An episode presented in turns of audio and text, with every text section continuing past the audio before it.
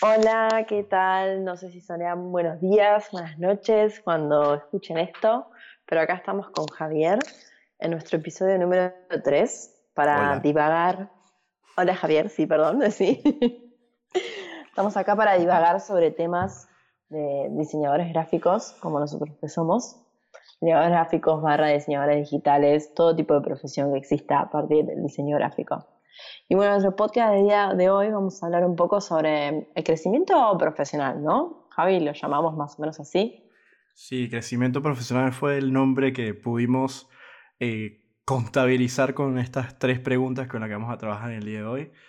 Así que, me, ¿cómo están? Los saludo. Eh, mi nombre es Javier, acá estoy con Patricia, ambos diseñadores gráficos. Si es la primera vez que nos escuchas y no nos, este es nuestro tercer podcast. Así que, nada, Patri, eh, ¿cuál sería la primera pregunta? Cuéntame. Lánzame enfrente. Te la lanzo, te la lanzo enfrente para que empieces a divagar a ver qué tal. La primera pregunta que llevamos es, ¿qué se consideraría regalar nuestro trabajo? Sí. Mm, es una pregunta bastante sonada en nuestro rubro y creo que hay muchos más porque no podemos encasillarlo, ¿no?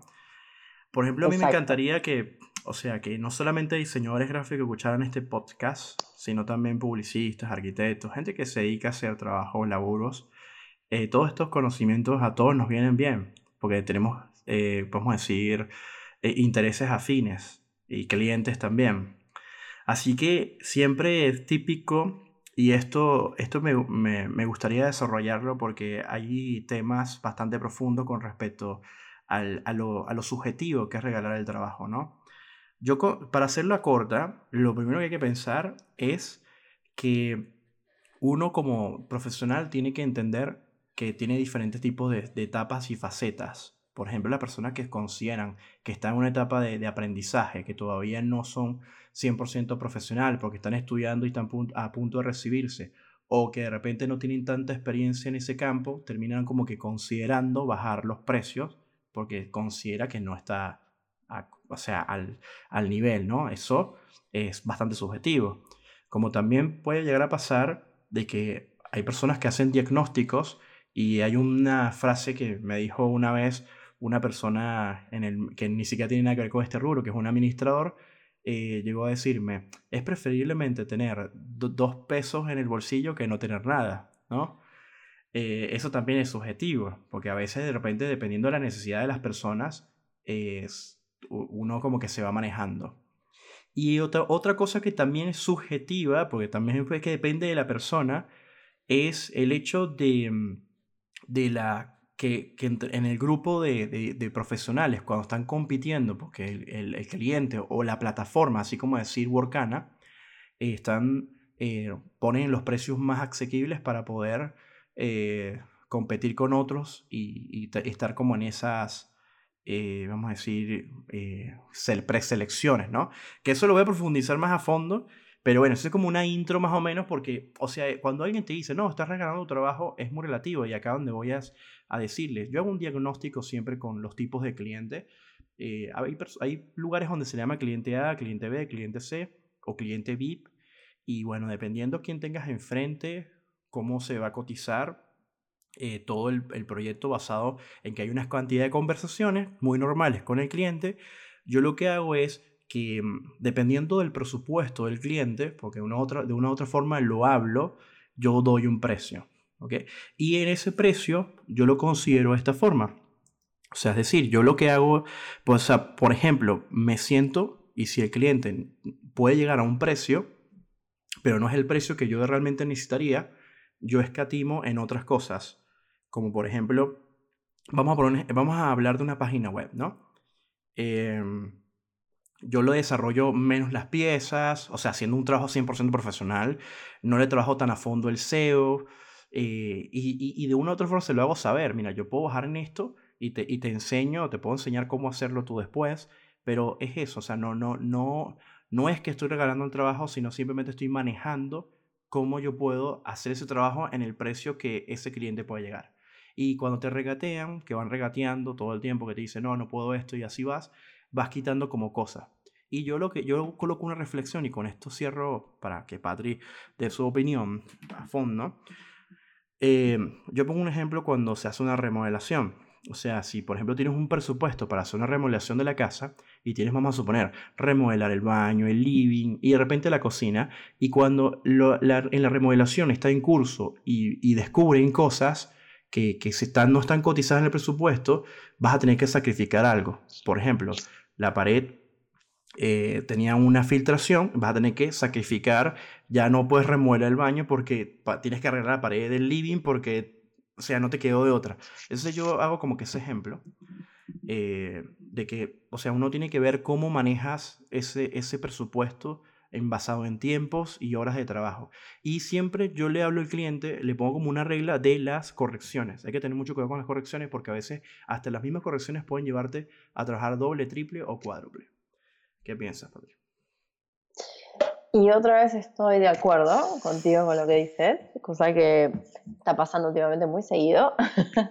Pero a ver, ¿quién alguna vez no ha regalado su trabajo? Como dices tú, a veces porque estás empezando, entonces estás en tu etapa estudiantil y te ves obligado a, a decir, bueno, voy a empezar en algún lado, voy a regalar este trabajo o no me considero lo suficientemente capacitado para cobrar.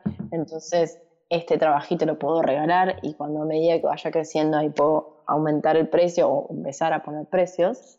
O también a veces pasa mucho los, los conocidos o los amigos, ¿no? Que si te pide un amigo o un conocido hacer el trabajo y depende de, qué relación tengas con esa persona, se lo vas a terminar regalando o cobrando un monto mucho inferior al que empezabas. Eso es un eh, buen punto. También. Eso, es un buen punto porque a los amigos y a los familiares es uf, difícil trabajarles. Eh, yo en lo personal, cuando me viene un amigo o un familiar, yo ni siquiera estoy considerando de que voy a ganar mucha plata con eso. Es como que uno lo hace por hermandad o por lo que sea. Pero me encanta que también que suele pasar, porque no se puede generalizar, y todos caemos a veces en el error de generalizar es que hay familiares que son extremadamente conscientes y te dicen desde un principio, mira, cóbrame como si yo fuera eh, un cliente más. A mí, por ejemplo, me ha pasado, eh, es la minoría del 0,01% de 100. ¿okay? Igual, y no, con mis amigos sí. Te puedo decir que con mis amigos han sido bastante conscientes. Eh, siempre me, me dicen, yo, lo, yo te pago todo eso como si fuera un cliente más. Y, y hacemos el trabajo como, o sea, yo, yo respetando la confianza que tenemos, ¿no? Porque, o sea, no porque sea mi amigo, yo le diga a él que le entrego un viernes, por ser un ejemplo, y yo me, me relaje con eso. No, yo lo que trato, porque, ojo, digo la palabra tratar, porque pueden pasar cosas, ¿no?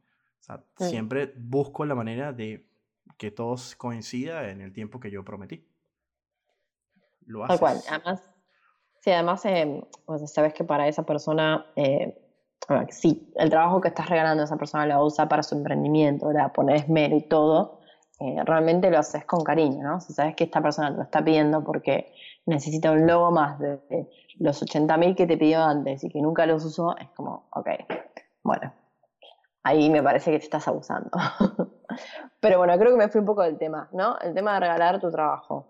Para mí, bueno, el hecho de no regalar tu trabajo es eso, es considerar, como decías vos, el tipo de los clientes eh, que tienes, cuánto te puede llegar eh, a tomar hacer tu trabajo y a veces también un poco dependiendo de, tu experiencia. Claramente a medida que vayas eh, aumentando tu experiencia en años y todo, no vas a querer cobrar lo mismo que cobras hace cinco años, no por un tema solo de inflación, sino porque te empezás a valorar a vos mismo, ya te empezás a dar cuenta de que eh, adquiriste mucho más conocimiento, herramientas que antes y el proceso lo puedes automatizar mucho más y capaz llevar a cabo que más rápido que antes o que otras personas que ya empiezan en ese rubro. Entonces, yo creo que es una combinación de muchas, de muchas cosas, muchos parámetros. Yo ahora sí voy a ir directo, porque esto fue un desarrollo para, para mí. Para, o sea, creo que los dos hemos desarrollado como que cosas que hay que considerar cuando digas, ah, estoy regalando mi trabajo, está regalando su trabajo, el otro está regalando su trabajo. Ahora sí voy a hablar de qué es regalar el trabajo, ¿no? Regalar el trabajo es cuando tú te das cuenta que hay personas que llegan a unos precios que tú dices, oye, no puede ser. O sea, por ejemplo, van y te, vamos por un ejemplo, eh, un logo por 10 dólares. o sea, ¿cómo, ¿cómo compites en eso? Es más, daña el mercado. Incluso yo opino que hasta incluso esas plataformas donde, que son varias, donde uno busca laburo, eh, freelance, por decirlo así, eh, ahí ponen, por, últimamente están poniendo como que un límite para que no venga una persona y diga 10 dólares por eso. ¿Por qué? Porque en, el, en este, este universo hay, hay eh, profesionales que están manteniendo una casa o hay profesionales que están en conjunto con, con, su familia, una pareja o lo que sea, manteniendo una casa y tienen muchas cuentas por pagar, pero hay otros profesionales que viven con sus padres, en este caso están en una etapa que no es negativo, que está en una etapa más cómoda, entonces no pagan alquileres, no pagan créditos, no pagan una cantidad de cosas, entonces es como que más fácil para ellos sentarse, hacer un trabajo y eh, meterse dinero en su cuenta y ya, ¿ok? Que eso es eso lo he visto yo, lo he presenciado, que ojo, no estoy diciendo que esté mal, porque son circunstancias de la vida. A mí me llegó a pasar también. Yo una época vivía en mi casa, con mi, con mi, mamá, y, eh, y, yo no pagaba alquiler, no pagaba una cantidad de cosas, y todo lo que yo ganaba era para mí y para invertir en mis cosas. Entonces, eso es una parte natural de la vida, pero cuando uno va creciendo con el tiempo, creo que a los que más les afecta es a los que están manteniendo casas, los que están manteniendo proyectos o, otra cantidad, y viene uno y le dice, no, 10 dólares por esto, eh, te vas a querer matar, ¿no? Y también pasa, y pasa, ocurre que muchas personas te lanzan a veces como que empresas de afuera, y España, me ha pasado Canadá, me ha pasado Estados Unidos, que dice, ah, esto está en Latinoamérica, si tú le das un billete de un dólar, es como los monkeys con el, así, los monkeys con la, con la banana. O sea, como que es un billete de dólar y piensa que no vamos a volver locos con eso. Y abusan y te dicen, te doy 80 dólares por hacerme, no sé, 60 logos al mes. Y yo, ¿qué? o sea, es como que... Eh, y te dicen, no, son logos fáciles. Y en este mundo nada es fácil, ni rápido. No, totalmente. Además, partamos de la base de que sabemos que cuando un presupuesto es barato, no se le va a poner, no se le va a invertir la misma cantidad de tiempo que cuando un proyecto está pagado bien. A esa es la realidad. Si yo hoy en día pongo un logo por 10 dólares, no voy a hacer algo que me tome más de media hora, una hora. Eh, es así. O sea, no, me voy a esmerar porque sé que no me están pagando como debería. De hecho, no confío. Es como cuando entras a Mercado Libre y ves todas estas personas que te hacen un website por, no sé, mil pesos, mil quinientos pesos. Es como un website. Peso argentino. Peso argentino. Y sí, peso argentino estamos hablando. Que prácticamente no, es, no es nada en dólares. Exactamente, no es nada en dólares y como que me da terror, digo, estas personas con qué se encuentran, sinceramente. Eh, porque no sé qué es lo que puedes hacer con ese presupuesto o, o con la persona que te estás encontrando, con el profesional que te estás encontrando que te va a brindar el proyecto. Eh, y eso, y, eso, y eso que mencionas es muy importante porque eh, hay que hacer un diagnóstico para poder definir todo eso. Disculpa que te haya interrumpido. No, no, no, está bien. No, no iba creo que no iba a decir mucho más. Eh, pero, pero sí, obvio, el tiempo siempre va relacionado con el, con el precio.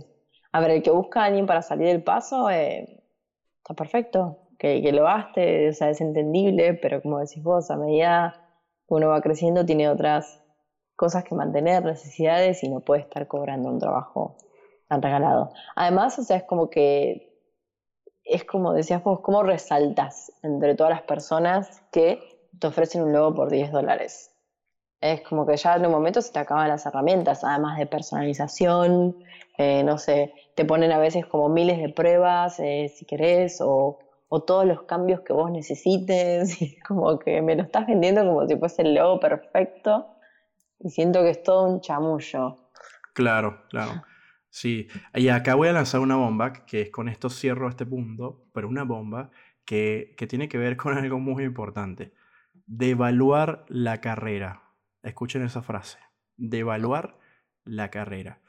Cuando todos empiezan a regalar su trabajo, están eh, regalar, pero bien regalar, están devaluando la carrera porque los diseñadores empiezan a perder el respeto en una comunidad, no el respeto hacia la profesión en cuanto a si son buenos o malos, sino a, lo que considerarían ganar. Y eso pasa en muchos rubros, hasta los mismos médicos les suele pasar. Entonces el tema es que la carrera se evalúa cuando las personas empiezan a eh, regalar el trabajo, porque bien pues viene el cliente y te dice, no, eh, Pedrito Pérez me, me, me ofreció 5 dólares y tú me estás ofreciendo 10.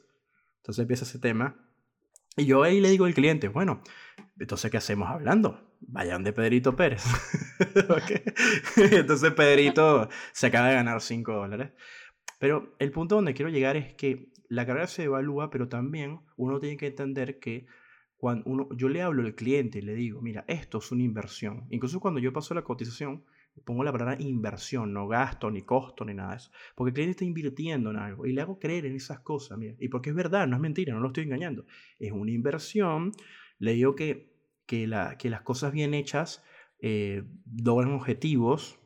Y eso lo hablaremos en otro podcast más a fondo, que tiene que ver con desarrollos de trabajo y cómo, cómo, cómo eh, eh, vender esas ideas, ¿no? Pero en fin, o sea, no olviden esa frase. ¿Qué piensas de esa frase, de evaluar la, la carrera? No, estoy totalmente de acuerdo, porque después se piensan que, que sí, que los diseñadores gráficos podemos hacer todo rapidísimo, que nos lleva un logo a hacerlo en cinco minutos y ya está. Y no por eso, porque nos lleva cinco minutos, le podemos cobrar menos. Y es como, no, nuestra carrera no se trata de eso. Por más que el resultado parezca muy fácil, hay todo un pensamiento por detrás. Sí, sí. Yo creo que en, en un podcast, que fue el primero, dije que una, una cuando yo doy cursos eh, todo el tiempo y siempre vienen personas del rubro del marketing digital eh, que, que no, no, no tienen nada que ver con diseño y se han puesto a estudiar Illustrator o Photoshop y tienen ese tipo de temas de que me dicen, wow, me han hecho el comentario como que, wow, usted, esto es complicado, ya estoy empezando a valorar el trabajo de los diseñadores. Eso me lo han dicho ya unas cuantas veces que me quedó como que sonando, porque para nosotros es normal, ya normalizamos la complejidad de nuestros programas, porque para eso lo estudiamos y para eso estamos todo el tiempo en contacto con ellos para ir perfeccionando nuestras técnicas para eh, eh, vectorizar más rápido, eh, retocar más rápido, ejecutar acciones mucho más rápidas. No sé si, si, si, si te pasa, padrino. A mí, a mí me pasa mucho eso. a mí también totalmente me pasa en ese sentido. Y creo que como que todo esto nos lidia a la segunda pregunta, ¿no? Que teníamos pensado en cómo podemos resaltar con todo esto que nos pasa, con todos los precios competitivos a veces que hay, eh, nosotros mismos. Bueno, la pregunta era cómo resaltar en el mercado competitivo. Sí, de por sí ya el mercado es competitivo y cada día es más. Por ejemplo, yo, tengo, yo nací en el 83, yo me recibí, me gradué en el año 2004 de diseño gráfico. Y lo que le puedo decir es que para aquella época no era, no era muy común estudiar diseño gráfico. O sea, no, no, no todo el mundo lo veía. O sea, es como que eh, habían pocos diseñadores, por ejemplo en Caracas, que es mi ciudad de nacimiento. Eh, hay, hay, miles de ingenieros, diseñadores eran muy pocos. Entonces yo crecí como que en, una, en un ambiente donde la competencia estaba reducida, ¿no?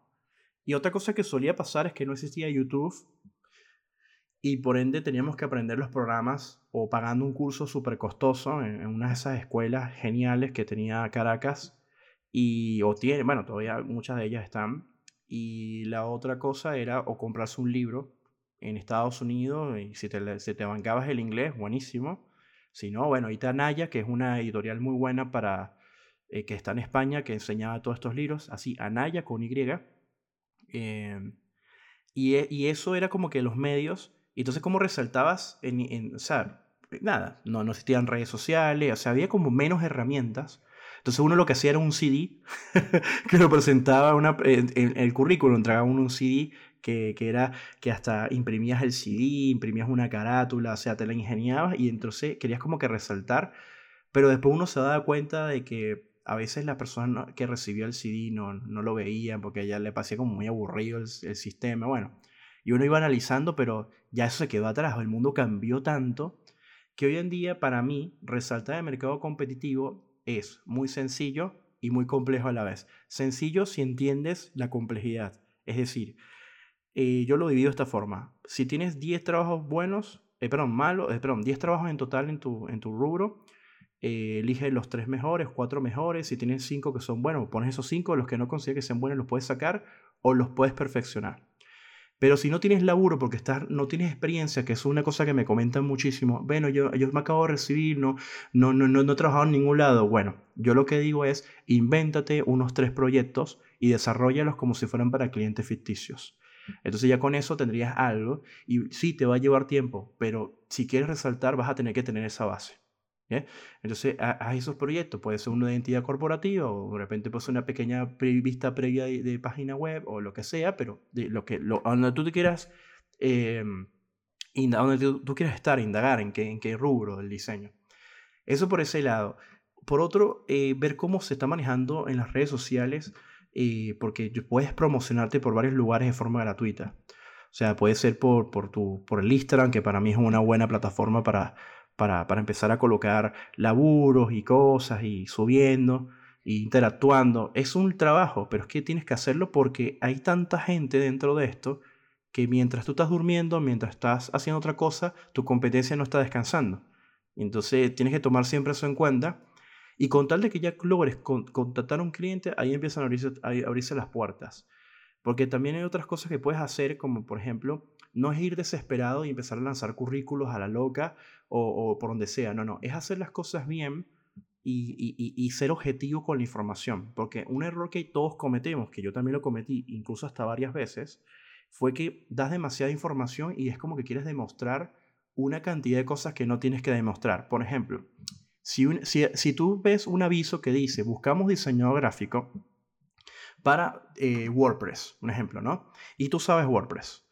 Entonces tú no, ahí no tienes que decir en, el currículum, tienes que ser objetivo, decir, mira, em, es como que preparas un currículum corto y le dices, mira, este es mi currículum en WordPress, conozco un poco el lenguaje HTML, PHP, eh, WordPress, estas son las páginas que he hecho, fin. No ponerle como que, bueno, y también hago animaciones, eh, corto el cabello de los perritos de los fines de semana, porque eso es un error, o sea, es un error que todos cometemos, como que pensamos que si metemos más cosas dentro del, del, currículum, es como que van a decir, wow, esta es la persona que estábamos buscando. Y no, no funciona así porque yo he sido jefe. Yo he estado ahí viendo currículum y a mí me desesperaba cuando yo envío un currículum. Yo rechazaba gente como que, ¿qué es esto? O sea, una cantidad de cosas y trabajé en una peluquería, no me interesa. O de repente te ponen cosas que no tienen nada que ver con lo que estás buscando. Entonces rechaza y solamente eh, como que estás con la persona especializada. Eso para mí es resaltar un poco en el mercado competitivo cuando quieres buscar trabajo, cuando quieres eh, hacer cosas creativas para, o sea, hacer, optimizar la información. Es, la conclusión. Optimizarte es mi conclusión con resaltar en el mercado competitivo. ¿Qué piensas tú, Pat?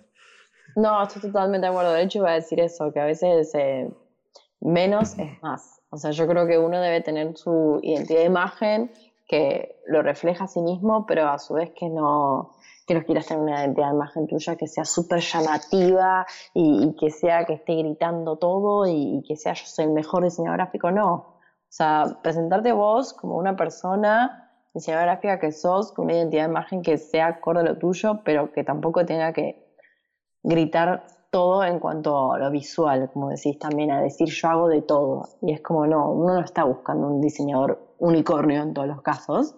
Eh, a veces buscan, como decimos, un diseñador digital y que haga determinadas cosas o tenga determinadas habilidades. Y, no sé, por mi caso, yo he buscado diseñadores digitales y me muestran sus ilustraciones. Que sí, perfecto, me demostrás que sabes ilustrar, pero no va al caso del diseñador digital que yo necesito. Eh, en el sentido que, que, me ha pasado que, que, está bien, que es presentarte con lo justo, ¿sí? no sobrevenderte tampoco, venderte con las herramientas que te necesitan y que vos tenés. Y, y también creo que otra cosa para resaltarte en el mercado es también ofrecer mucho personalización, que es lo que se busca eh, hoy en día, porque ya hay tanta cosa que se ofrece en las redes sociales, en todo, que lo personalizado es lo que se está apuntando hoy en día. Y eh, explica, explícale al, público que no sabe qué es personalización, porque hay, personas que de repente no, no, lo van a saber. Cierto, es verdad. Bueno, yo diría que personalización es, por ejemplo, em, apuntar a un target, ¿sí? Más que nada sería eh, apuntar a un target y no solo eso, sino, eh, me Y no solo eso, sino em, ser más específico con lo que querés hacer en el sentido de que, por ejemplo, no sé, yo tengo que hacer un social post para una compañía de muebles. Bueno, buscar qué puedes buscar, buscar, digo, qué, qué cualidad puedes resaltar que sea diferente a los demás y que también hable sobre esa marca. Eso me refiero con personalizar, no hacerlo general o generativo. Exacto, exacto. Eh, así que sí, o sea, hablábamos, bueno, yo mencionaba mucho el tema de que a veces cuando ofreces eh, paquetes, ya sea eh, por Volcana o por otras redes sociales, viste que muchos escriben, bueno, te personalizo el logo, bueno, te hago todo lo que quieras de, feedback. Bueno, capaz buscar otras cosas que sean un poco diferentes a esos, otros servicios que ofreces vos, que se distingan un poco de los demás y que la gente te quiera elegir por eso, de que no sos el de siempre el montón que te está ofreciendo lo mismo. Y te baño el gato también. Te baño el gato, claro, sí, también puede ser, ¿no? Te corto el pelo también, todo. Hay, hay, hay empresas que buscan gente que te ponen, o sea, es decir, eh, menor de 24 años, eh, dice, buscamos diseñador junior, menor de 24 años, que sepa HTML, eh, PHP, WordPress, física cuántica, identidad corporativa, publicidad, marketing digital, Google Web Designer, Blender, 3D avanzado, y tú como que, pero ya, un momento. o sea, estás buscando un prodigio realmente, ¿no? Que de seguro hay, ojo, no lo dudo porque desde los años que di clase en la universidad, conocí unos cuantos prodigios que nacieron con, con la, la, información debajo del brazo. Sí, con todas las habilidades. Sí, a mí también me han pasado. Queremos, eh, como te digo, un diseñador unicornio, pero por bajo presupuesto. Y es como, ok, me estás pidiendo algo casi imposible, que busque una aguja en un pajar. Ese es otro tema.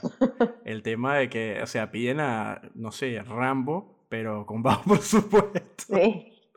Sí, sí, es como vos me estás tomando el pelo, ¿no? Vos sabes que eso es imposible, pero me estás presionando. Pero bueno, vamos a ver qué es lo que encontramos. Un tema eh, perfecto para hacer un meme. Sí, sí, sí, sí, tal cual. Em, pero sí creo que respondimos más o menos al mercado competitivo. Y bueno, sí, la otra opción era la que hablábamos, el precio, que si claramente al principio no tenés responsabilidades, el precio a veces es una buena táctica para entrar al mercado. Sí, exacto, exacto.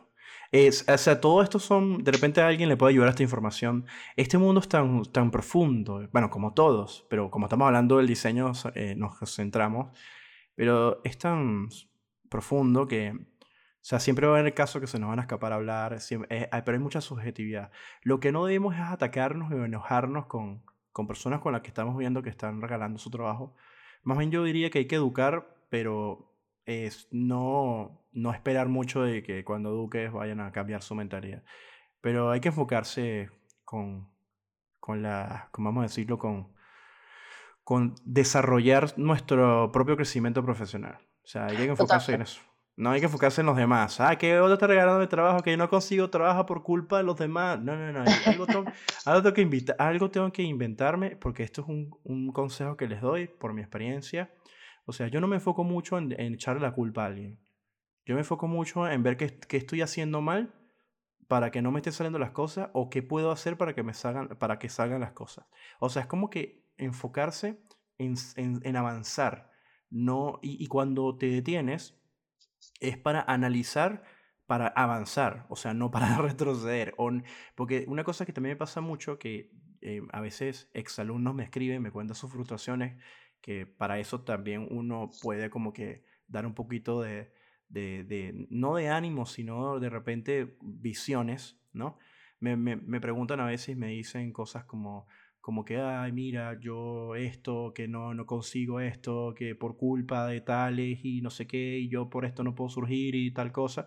Y yo le digo, sí, es verdad, es, es bastante real lo que, lo que pasa, pero está bueno como que vivir esa etapa rápido de, de, estar enojado con una, con una, situación, con un sistema, y luego saltar a la otra. O sea, como que al avance, no, no estancarte en ese... Porque, ojo, no le estoy diciendo que no se quejen. No, no, sí, quejense todo lo que quieran, pero no se estanquen. O sea, es lo que, a lo que me refiero. No, creo que... No, perdón. Sí, sí, sí, No, no, yo terminé, yo terminé. decir que, está bien, que, que no sé si hay mucho lugar para quejarse. Yo creo que los diseñadores gráficos estamos en nuestro boom en el momento. Hoy en día todo se está digitalizando y todos tienen, bueno, mucha gente tiene emprendimientos y los tienen que llevar a las redes sociales, a websites, a distintos tipos de plataformas, ya sea eh, impresas o no, y, nos estamos haciendo cada vez más reconocidos. Así que yo creo que trabajo hay, hay mucho. Yo me acuerdo cuando había empezado la carrera que pasé de ahí, vos haces dibujitos que nadie tenía ni idea que, es un, que era ser un diseñador gráfico y ahora ya nos reconocen y ya nos necesitan. Y siempre vas a tener un amigo que te dice, ay, necesito ayuda con esto porque, no sé, me quiero hacer mi imagen personal, soy actor o, no sé, tengo mi negocio en esto. Y está muy bueno. Está muy bueno. Solo hay que buscar la forma a veces de destacar para que te contraten entre toda esta competencia que hay. Pero trabajo para mí hay un montón. Sí, sí, tal cual, estoy totalmente de acuerdo, porque es así, lamentablemente es así. Eh, hay que avanzar y, enfocarse y no, no estar tan pendiente tampoco de lo negativo, porque siempre hay. Y una frase muy importante con la que cierro este punto, que es, eh, dijo un amigo y me, me causó gracia y me dice, ustedes los diseñadores nunca se van a ser millonarios como diseñadores, pero no tampoco se van a morir de hambre. Y es verdad, tal cual. bueno, ¿eh? Ya se sabe eso de ser millonarios, ¿eh? Yo no diría. No, digo que trabajando para otros, evidentemente, o sea, esto, sí, sí de repente un diseñador puede hacer un emprendimiento y hacer dinero y hacerse millonario, pero es un caso donde sumas una cantidad de conceptos, de, vamos a decir, de, de, proyectos o un proyecto en general para hacer millones. Pero digo, cuando el diseñador eh, es un diseñador que, que está enfocado en trabajar para clientes, no te vas a morir de hambre. O sea, no, totalmente. Pero tampoco te vas a hacer millonario con los clientes. Entonces, como que es eso. A diferencia del administrador, que sí es más complicado, el, si nos está escuchando un administrador, saludos, eh, todo para adelante. El contador también, o sea. Estamos preparados para pasar al siguiente punto, ¿no? Sí, sí, sí, que de hecho iba a decir algo en correlación a eso, que, que yo conozco mucha gente que también, como que los diseñadores nos tienen como, por así decirlo, envidia dentro de toda sana, porque se da a conocer que los diseñadores también podemos ser freelance, podemos llevar nuestro propio trabajo. Eh, entonces, como que mucha gente a veces se plantea eso, uy, el tema de ir todos los días a una oficina, bueno, ahora con el coronavirus no tanto, pero como que dicen, ah, bueno, si sos diseñador podés ser freelance y que después llevar a cabo tus propios clientes, tu propio negocio, eh, no tener que estar en una oficina atado, poder moverte de lugares, ser el diseñador nómada, como está de moda ahora. Es ser libre como un pájaro, como la canción de, de The Beatles. sí, el, hay una, sí, es verdad. Por ejemplo, esto es un punto que vamos a desarrollar Patricia y yo que tiene que ver con el, la típico empresa versus freelance, a trabajar en una empresa versus freelance, eh, las ventajas y desventajas, porque es un proceso, un proceso eh, también de crecimiento personal y eh, es cuando dar ese paso, si alguno lo quiere dar, ¿no? Porque no todo el mundo nació para ser freelance y no todo el mundo nació para trabajar en una empresa. Entonces, no podemos decir que, ah, que ser freelance es lo mejor. No, es que trabajar en una empresa es lo mejor. No. Esto es relativo. Pero para aquellos que de repente se pueden, les da miedo el freelance, ¿ok? Yo quisiera, yo soy freelance. O sea, el, o sea, hablo por mí, ojo, soy freelance desde el año 2006 y les puedo dar mi experiencia de cómo yo tomé el paso para ser freelance, ¿vale? Entonces, por ahí, ahí, y les voy a dar mi, la ventaja y las desventajas, ¿no? que ah, eh, son un poquito obvias, pero las tendré que mencionar. Algo, eh, eh, ahora, Patrick, ¿cómo te defines? ¿Tú te defines eh, semi-freelance, freelance, completamente freelance. bueno, yo creo que ahora está bueno porque vamos a dar las opiniones desde dos puntos de vista, porque vos sos totalmente freelance y, yo sería como un cuarto de freelance, porque yo pasé de, o sea, yo estaba en Londres trabajando en una oficina y yendo todos los días como diseñadora digital y ahora pasé a seguir trabajando con esa empresa pero de forma remota. Entonces pude vivir como los dos eh, campos, pero todavía no estoy en full time freelance. Entonces me defino tres, tres cuartos eh, diseñadora de forma remota y un cuarto freelance. Amo, amo el trabajo remoto, lo amo, me casaría si fuera legal. Mm, bueno, sí, yo creo que te voy a dar mis, mis ventajas y desventajas con el trabajo remoto también ya yo me acostumbro al trabajo remoto. ahora, ahora sí les voy a lanzar mi absoluta eh, opinión con respecto a, al freelance versus empresa, dar ese paso. Y bueno, les voy a comentar algo. Eh, esto es eh, una información que a mí me enseñaron, un, un gran maestro de, diseño gráfico que me dijo, Javier, te voy a dar un consejo, ya que estás recibiendo diseñador gráfico. estás ya recibiendo el título para ser diseñador gráfico. Trabaja en empresas de diferentes rubros y sea un diseñador integral. O sea, es decir, trabaja un año en una imprenta, una gráfica. Absorbe todo lo que puedas. Trabaja con un fotógrafo y aprende cómo retocar y esto y lo otro. Trabaja en un canal de televisión, dos años, un año. Y después trabajas en, por ejemplo, en una cuestión, una, en una agencia publicitaria para que sepas lo que es una agencia publicitaria y te des cuenta. Y luego trabaja donde tú quieras, que, que, te, que quieras sumar. Y cuando ya hayas absorbido todo eso, ve si eso es para ti y lánzate en, como freelance o si no, quédate trabajando en una empresa. Ok. Bueno, em, yo le pregunté, pero no, ¿cómo van a contratar? Porque si me ven que yo salto de una empresa a otra, no me van a querer contratar en algún momento, ¿no? Me le dije yo, ¿no? Me dice, no te preocupes porque eres joven, porque cuando eres joven eh, te, te, contratan, más cuando ya tienes 30 años, un poco más complicado, ¿vale? Porque siempre están buscando gente joven. Y yo, dale, dale, no te preocupes, sin miedo. Bueno, eh, porque claro, él me veía que a mí me gustaba varias áreas del diseño. Me gustaba la editorial, la publicidad, la impresión, la televisión, el cine, todo eso, la fotografía. Bueno. Entonces, ¿qué hice? Tomé su consejo. Tomé su consejo y empecé a trabajar. Ya trabajé en canales de televisión, trabajé en cine, trabajé en una gráfica, eh, trabajé en, en, una agencia publicitaria, bueno, trabajé en dos, trabajé en una productora y así fui, ¿ok? Em, y en todas hice identidad corporativa, editorial, publicidad, grabé, o sea, hice de todo, ¿no? Y un día dije, yo no nací para estar todos los días con el jefe ahí, el horario y las injusticias, y yo quería como que, ¿sabes? Ahí, ¿no? Y bueno, como yo a veces también hablaba con personas que tenían más experiencia que yo, y muchos de ellos eran freelance, yo hice un curso, uno de los pocos cursos que, que, hice de 3D, eh, de Lightwave 3D y el profesor y yo nos hicimos amiguísimos. Todo, actualmente es uno de mis mejores amigos. Y él me dijo que él era freelance. Y él me, él, él, me comentó que su, su, estrategia fue la siguiente. Él me dijo, mira Javier, yo lo que hice fue que yo trabajaba en una empresa, pero poco a poco yo me fui armando una cartera de clientes. Trata de hacer eso. Y bueno, poco a poco hice eso. Y cuando ya tenía una cartera de clientes, que incluso llegué hasta ganar más por fuera, que en la misma empresa, ¿vale? Y bueno, ahí fue donde yo dije, chan, 2006, 2007 eh, más o menos por ahí, ¿ok? 2000, 2007 me voy. Y bueno, así empecé el freelance. O sea, no fue de golpe, no fue así como que no, simplemente me, me propuse armar una cartera y esa cartera la mantuve un tiempo y llegaron gente, se fue gente y, y le vas tomando una cantidad de características. Ahora, no es para todo el mundo y voy a explicar por qué. Y disculpe se vale mucho. Pero lo que quiero, lo que, lo que quiero es contar que para ser freelance tienes que tener mucha disciplina. ¿Ok? O sea, no es que, o sea, que me hago lo que quiero, no.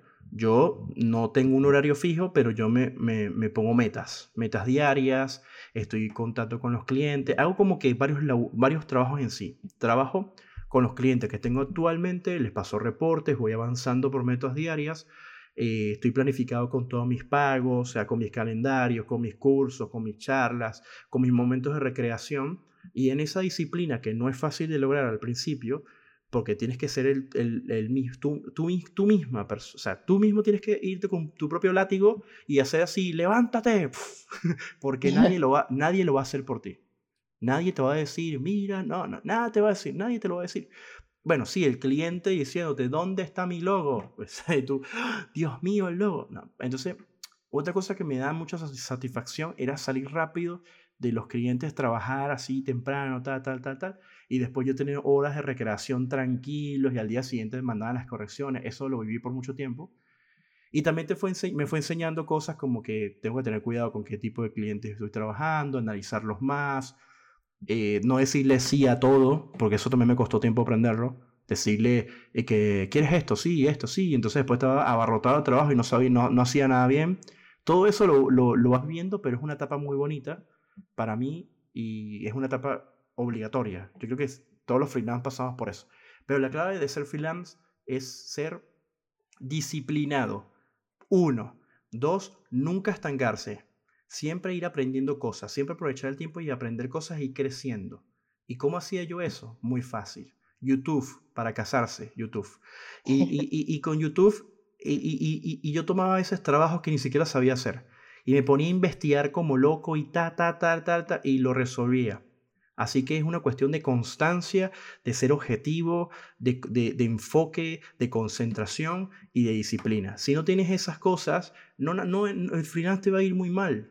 Te va a ir muy mal porque si es ese tipo de persona que, ojo, no está mal, que necesitas que de una persona que tenga el látigo y no tú del mismo látigo, porque acuérdense que el látigo eres, en el freelance eres tú mismo. O sea, tienes que pegarte latigazos en la espalda, muévete, levántate, haz esto. Mientras que cuando estás en la empresa, el látigo es el compañero que, te, que le dice al jefe, eh, Ricardo no ha llegado todavía.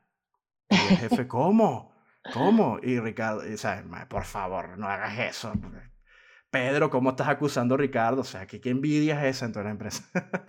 sé que hay personas, ah, y otra cosa, sé que hay personas que les gusta eh, la social. El freelance te lleva a, a hablar con mucha gente, a, a, moverte en diferentes cosas, pero si te gusta enseñar, mételo en tu, en tu, en tu staff de trabajo. O sea, aparte de, hacer, de trabajar, enseña y así puedes aprender de tus alumnos, eh, tienes una variación de ritmo, rompes el ritmo con, con la rutina diaria, porque imagínate, yo a veces doy un curso en la mañana, me iba a trabajar en la página web en la tarde y en la noche me reunía con un cliente y el fin de semana tenía una sección fotográfica y así, ¿no? Y era como que una rutina variada y no me aburría nunca, nunca, más bien terminaba más enamorado de mi carrera. Y eso se, la gente lo nota, esa energía que te enamoras de tu carrera, que te gusta lo que estás haciendo, es como que estás ahí dándole, dándole y te, te, te emocionas y creo que ahora estoy emocionado. Y termina, y, termina, y, termina, la gente como que enamorándose también de lo que estás haciendo, ¿no? Creo, ¿no? Wow, es que sí, a ver, entiendo tu emoción y claramente a mí también me emociona por vos porque es algo que fuiste construyendo vos y viviste una experiencia increíble y la seguís teniendo. Eh, no hay nada mejor que ir variando e ir viviendo diferentes cosas y como decís vos, no estancarse y quedarse solo con una cosa que haces y listo. Faltó nada más decir mis ventajas y desventajas. ¿Le puedo decir las ah, desventajas y con esto cierro? Con esto cierro. Desventajas. No vas a recibir un sueldo fijo. o sea que si no trabajas estás out. O sea, es una desventaja pero bien grande. Por eso, disciplina, organización. Eh, vas a tener que ser, el freelance va a tener que ser eh, el, el, productor, el director, el diseñador, el administrador, el contador, el publicista, el fotógrafo. O sea, va a tener que ser de todo porque no te queda de otra. ¿Vale? Esa es una desventaja. La otra desventaja es que hasta incluso vas a tener que ser más psicólogo que, que, con la empresa. Pero en una empresa está, tienes una cantidad de cosas ya seguras. No tienes seguro médico cuando eres freelance no tienes el asegurado lo que, por ejemplo, en mi país es el seguro social, que, que, tiene, que tiene que ver con, con, una entidad, y acá en Argentina, por ejemplo, en la SED, que tienes que acumular una cantidad de dinero para que al final recibas una pensión. Todo eso se puede resolver porque uno va y, y, se inscribe y lo va pagando de su propio dinero, que no es nada. Eh, esas son desventajas. Por eso que digo disciplina, porque vas a tener que trabajar un poco más. Pero cuando automatizas todo eso, vienen cosas buenas. También las frustraciones son, tú las tienes que bancar tú solas, ya no es un grupo de trabajo con el que te está bancando algo, vas a tener que trabajar, eh, hablar con el cliente es un desgaste, por ejemplo, cuando trabajas en una empresa, alguien habla con el cliente y no tú, solamente te dan la orden, mira, haz esto y ya. Mientras que como freelance tienes que hablar con el cliente, tienes que entenderle, tienes que hacerlo, tienes que ver las correcciones, las charlas, ¿me entiendes las desventajas? Pero tiene que gustarte, es la única forma, si no, get out. ok, otra vez para la empresa. Y bueno, ahí están mis cosas. Yo acá he cerrado mi tema de... Muy completo, ¿eh? la verdad. O sea, tiene toda lógica lo que, lo que vos decís y a veces puede ser tedioso ser el uno para hacer todas las tareas que hay que hacer, pero si te gusta lo que haces y después ves que lo puedes manejar con total libertad, como que ya está, no te molesta. No molesta. A veces hay pura mucha gente que no quiere volver al paso atrás. Una vez que frenan, ya está, no se dice ni ahí, vuelvo a trabajar en una empresa. O sea, de forma de dependencia. ¡Ni loco! Yo, yo, yo. Claro, sí, sí. Pero bueno, en mi caso es un poco diferente porque eh, yo creo que uno necesita disciplina para pasar a ser freelance, pero creo como que la paciencia también es un poco lo que te lleva a ser freelance. Es como que a veces, como decimos, vas probando en diferentes compañías, eh, diferentes cosas que puedes hacer o que te van gustando, pero yo creo que poco a poco ya te vas quedando como que necesitas más, como que no te va convenciendo, no te va convenciendo que siempre tengas que reportar a alguien, que siempre te ponga restricciones, eh, que hace dos años que venís diciendo una idea que puede llegar a funcionar y no te dan ni bola y decís, wow, si yo lo hiciese solo, si yo fuese freelance, esto sería mucho más fácil. Entonces yo creo que la paciencia se te agota y se te da esa oportunidad que decís, bueno, lancémonos a freelance, claramente teniendo un backup, como vos decís, tenés tu trabajo full time o part time y te vas llenando una cartera con clientes. Porque para mí decir, que dejo mi trabajo eh, de oficina y empiezo freelance y creo que te va a costar un poco. Es algo que tengas un buen ahorro, eh, pero te va a costar, a ver, eh, sumar clientes, publicitarte, que se corra la voz, tener para más portfolio. Así que sí, a ver, yo creo que las ventajas del trabajo oficina es eso que decís, no lidias con clientes. Yo por más, yo en mi trabajo soy la única diseñadora y cuando estaba en la oficina lidiaba con clientes, pero después como se me dio esta posibilidad de trabajar de forma remota, ya como que no estoy tan integrada a la oficina. Entonces como que no confían tanto en mí para dejarme los clientes, cosa que no entiendo. Y para mí a veces es un bien, porque digo, ok, bueno, no tengo que lidiar con los clientes de la compañía, lidio, lidio con los clientes de mi trabajo freelance. Pero por otra parte, a veces necesitas ganar esa experiencia de un lado para después, cuando seas freelance, te sea más fácil manejar a los clientes. Porque si no, como que te comen, como si fuese un logo, y te pasan los errores típicos, como decís vos, que decís que sí, o que se te complica con presupuesto, o que no dijiste esto. Y, y pasa muy seguido, pero creo que a veces hay más ventajas siendo freelance que, que desventajas. Y además es todo como un crecimiento personal, ¿no? Ir formándote y ser capaz de ser el administrador, el contable, el secretario, eh, el diseñador, todo lo que tengas que hacer. Así que para resumir, en mi caso, para mí sería, ventaja de trabajar en una empresa sería cero preocupaciones, bueno, en algunos casos, eh, horarios limitados, vos sabés que vas a la oficina, haces tu horario, tu horario y ya está, te puedes despejar el fin de semana, si no trabajas fin de semana, es todo tuyo, no tenés que lidiar con clientes que te hablen a cualquier hora. Eh, otra ventaja sería sueldo fijo, que hay gente que le puede parecer una tranquilidad, o hay gente del sueldo que no sea físico, eh, fijo, le puede parecer como, ok, tengo una sorpresa a fin de mes, es como nunca voy a saber qué va a ser, si voy a superar mi target o no, el usual. Y desventajas que puedo decir de trabajo en empresas sería. Eh, ay, se me fue. la desventaja sería que no puedes hacer a veces algunos procedimientos como vos crees.